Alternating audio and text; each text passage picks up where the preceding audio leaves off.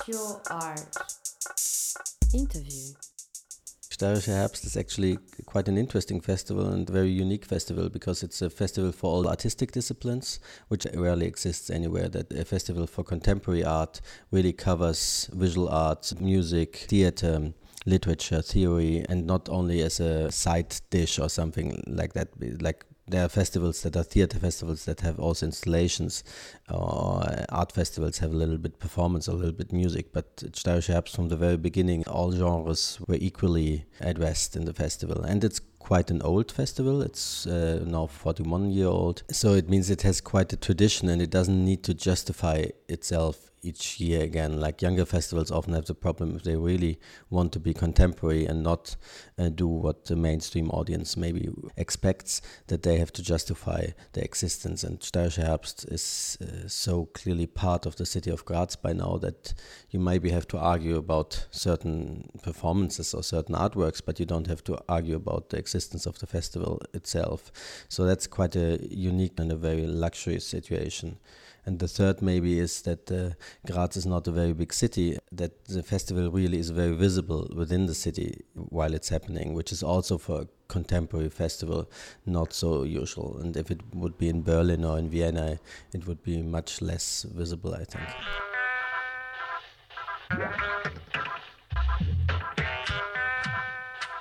Steirische Herbst, an international festival for contemporary art, takes place once a year in autumn in Graz.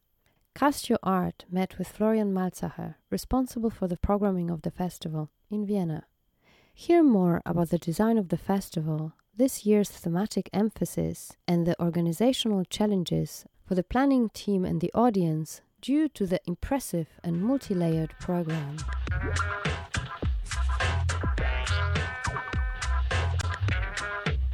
It is in a way a specialized festival. What we show, uh, for example, in performance and visual art, often is not easy to digest. So it's quite clear that we are not a mainstream festival.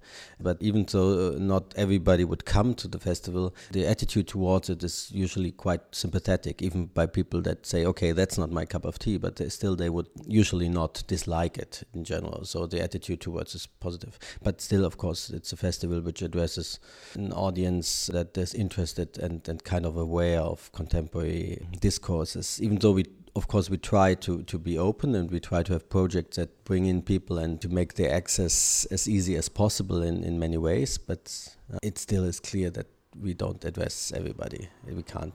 What we kind of try to to make clear that often to deal with contemporary art, let's take, for example, contemporary theater, which is not a drama based theater, maybe, or not even a language based theater in some cases the access often is not as difficult as it seems. So it's more for an audience that expects a certain kind of art, a certain kind of theater, a certain kind of artwork that gets disappointed or has problems. But if you are open to just receive what is coming and ask, okay, why do they do that? What does it mean? Then I think uh, often the, it's not as difficult as some people make it to deal with it and we try to support that also with talks and other things to to, ma- to make it possible to to maybe be just be open towards the art we are presenting.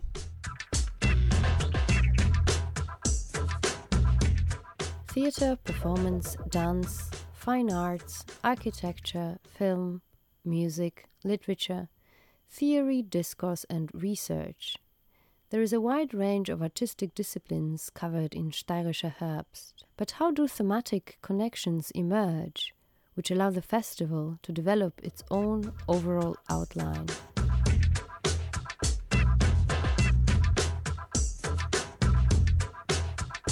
When two years ago the new team started, we decided to stick to the idea of the theme for the festival, and we kind of thought we have a more flexible version of the theme. We called it leitmotif because we thought, okay, that's something that shows up, but it doesn't have to be uh, visible everywhere. Other than an exhibition, where you can really choose artworks uh, um, to, to fit in your topic and, and to work with each other. It's much more difficult if you also include contemporary music where, where compositions take a long time. Theater and performances where often groups are planning for a long, long time and not so flexible to just say, ah, now we do this because they have a different point of view. And also we, we were rather interested in working with interesting artists, even though if they don't follow our thoughts on a certain topic.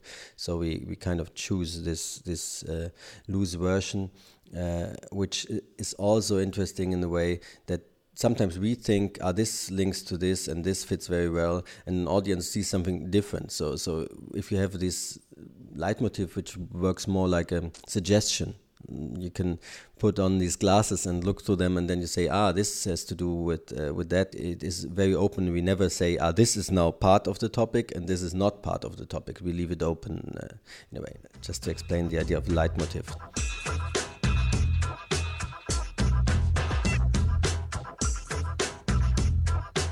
When we think about um, what could be a leitmotif for the festival, we think what do we see in the arts, what seems to be there, which is interesting for artists, what topics do they deal with, and at the same time, of course, what are political or philosophical topics that are uh, on the agenda. And in a way, it's it's difficult because the topic or the leitmotif it has to be, of course, something that is um, up to date and can be felt in, in society, in discussions, etc. But at the same time, we are not really able to find totally new topics because it has to have already a artistic production that, that shows them. So when we started three years ago, the first topic was dealing with question of governmentality, open source, uh, collaboration, and these topics for us it was interesting because it was still important and at the same time it had already quite a big art production that we could deal with.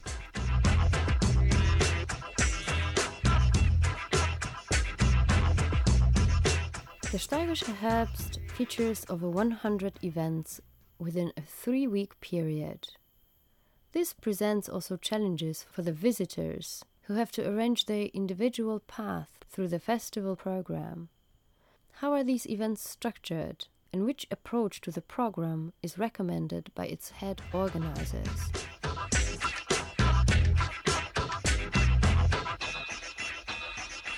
When we started relaunching the festival with a new team, we kind of thought about this idea of having big events that are kind of clearly marking the festival. You have to see this and this and this, and this is an extra. And if you want to go deeper, go this way.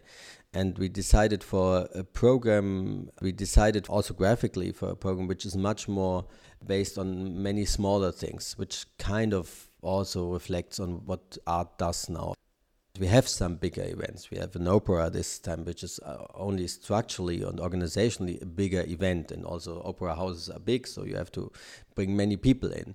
But uh, on the other hand, I don't think, except that we need more audience for this in the in way of programming. It's not this is the event you have to see, and the others not. So it's more like an an an offer to, to just start with what looks interesting for you and follow follow it and maybe go to also things that you don't know. Because even though we try to do it in programming uh, my experience is that an audience is very much linked to certain fields. So we try to to kind of not make too clear what genre it is. But it's this is difficult, and I think most people deal with the amount of program by just saying, okay, I'm a music person, so I go to the music uh, things. I go to music Musikprotokoll, and that's it basically. It really is an offer to maybe spend a weekend and try to dive into it.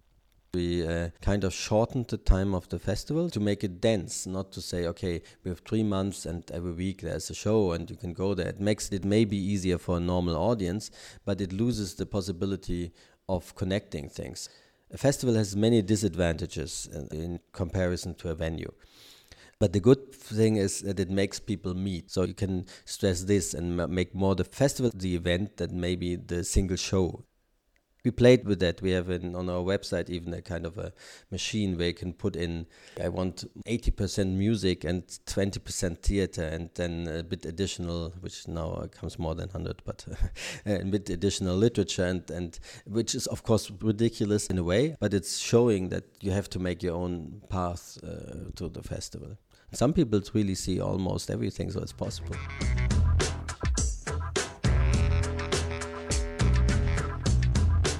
In terms of the program, the Steirische Herbst serves as a junction for a multitude of artistic productions. The events on offer have been distributed over 30 locations throughout the entire city.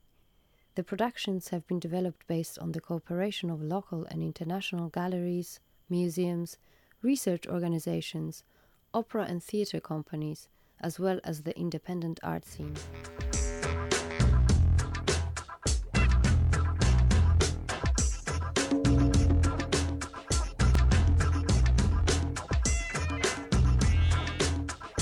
We have a lot of um, collaborations. We can't do that all by ourselves, especially in visual arts. We usually collaborate with the galleries and museums in Graz or uh, with partners outside of Graz. And so we have to develop concept together with them or they make suggestions and then we discuss them. Uh, that's one part. On the other hand, we just travel a, a, lot to festivals to, to see artists, to meet artists, to find new things and, and uh, to develop projects. Because in a way, the idea is that Steirischer Herbst um, produces or co-produces most of the works that are presented. So we try not to just invite already existing works or go shopping and say, "Yeah, this fits perfectly," but really to encourage artists to develop things, which is in in, in theater and uh, music not not so easy and can't be done on a short term.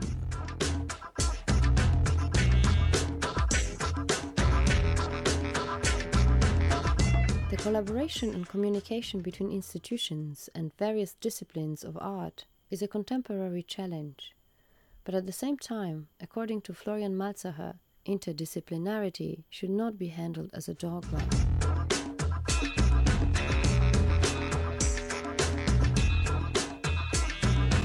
I think that uh, really the, the mixing of genres is more than a formal or structural point some years ago everything had to be interdisciplinary. Now we are a bit bored already because it produces certain artistic strategies. At Steirischer Herbst, it, it's kind of normal to be interdisciplinary if it makes sense and not to if it doesn't make sense. So you can just use it in a very mature way, I would say. And that actually is quite unique. And it produces uh, different questions, a different uh, way of thinking about topics or leitmotifs, different from other pure theater festivals or like from biennales in, in visual art.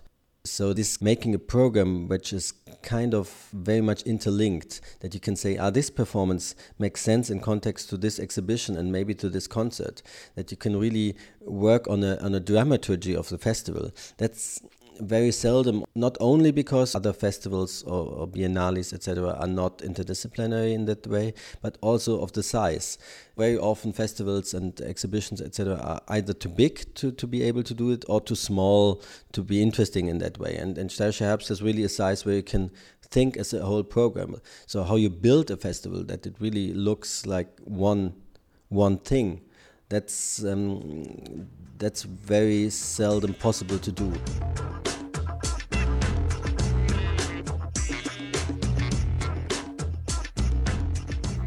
Leitmotif is a guideline without strict borders. Thinking of the main theme as a leitmotif, the persons responsible for the festival program invite artists to introduce a variety of dimensions and explore the outlines of the festival theme together.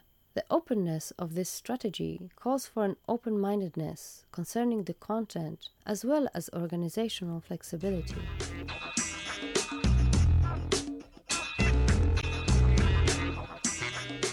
Be realistic, it's it's too big as a festival that I could say like everything is like neatly planned to fit in there. Some things work out, others don't work out. Sometimes in last moment you have your program done and and one very important show in the very beginning just you get a phone call, it doesn't work out, and then you rethink and reshuffle it. So it's not it's it's not all pure theory. It's like on the pragmatic level, of course, there are lots of compromises, and you try to make things work. So it's it's a very lively um, product in the end.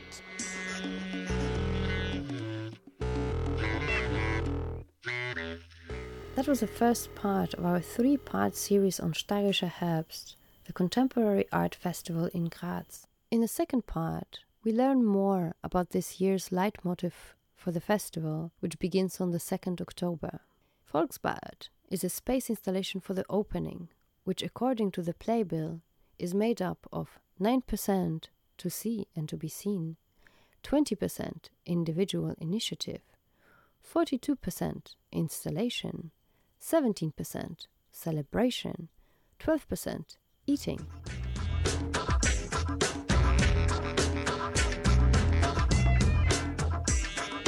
The music for the podcast is by Tied and Tickled Trio, who are performing on October 2nd at the Steirische Herbst 2008.